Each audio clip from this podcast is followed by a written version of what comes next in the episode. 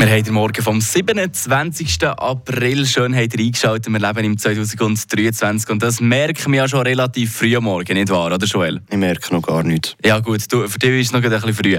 Die meisten von euch die schauen wahrscheinlich jetzt etwa so um die Zeit so langsam, wenn sie die Augen so richtig offen haben, das erste Mal aufs Handy, oder? Ja. Ja, bei ein paar da dreht der Staubsauger vielleicht schon automatisch seine erste Runde durch die Stube durch. Das Auto in der Garage draussen fährt vielleicht nur mit Strom und Katz, die hat da so ein Hausband an mit einem GPS, das du immer wieder findest, wenn sie fortläuft, oder? Etwa so läuft doch das Haufen, Haufen Haushalt mittlerweile schon. Äh, ich glaube, ich weiß nicht, wie es dir geht, aber ich habe manchmal so ein bisschen das Gefühl, wir leben schon jetzt in der Zukunft, oder? Das hier, das hier ist die Zukunft. Und wir machen Radio, das zukunftsorientiert ist, wo heute geht es eben genau um die äh, Hilfsmittel. Genau, um die künstliche Intelligenz, die immer mehr im Vormarsch ist. Die Leandra ist da mal ein bisschen an der Tür gucken, was da schon alles mittlerweile gibt.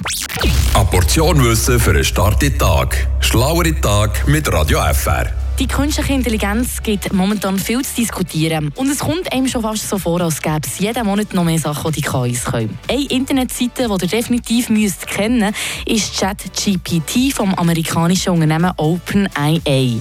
Einmal angemeldet und verifiziert, kann man mit einer künstlichen Intelligenz schreiben, wie mit einem echten Mensch. Nur mit dem Unterschied, dass ChatGPT schlauer als der Albert Einstein ist. Man kann quasi wie auf WhatsApp irgendetwas schreiben und bekommt in wenigen Sekunden auf egal welche Frage eine Antwort liefert. Ob die effektiv auch zu 100% stimmt, das würde ich euch aber gleich empfehlen, zu überprüfen. Die zweite künstliche Intelligenz, die ich für euch getestet habe, ist mit Journey. Im Gegensatz zu ChatGPT kreiert die nicht Texte, sondern Bilder. Man kann ganz einfach eingeben, was man möchte. Zum Beispiel der Donald Trump Blut auf der Kathedrale und nach kurzer Zeit ist das Bild bereit zum Abladen. Natürlich funktionieren gewisse Sachen besser und andere weniger gut. Ganz allgemein kann man sagen, die Seiten, die für die Öffentlichkeit zugänglich sind, können Stand heute schon recht viel. Aber sie sind noch lange nicht perfekt, dass sie uns ersetzen könnten. Frische Tag, der Radio FR Morgen.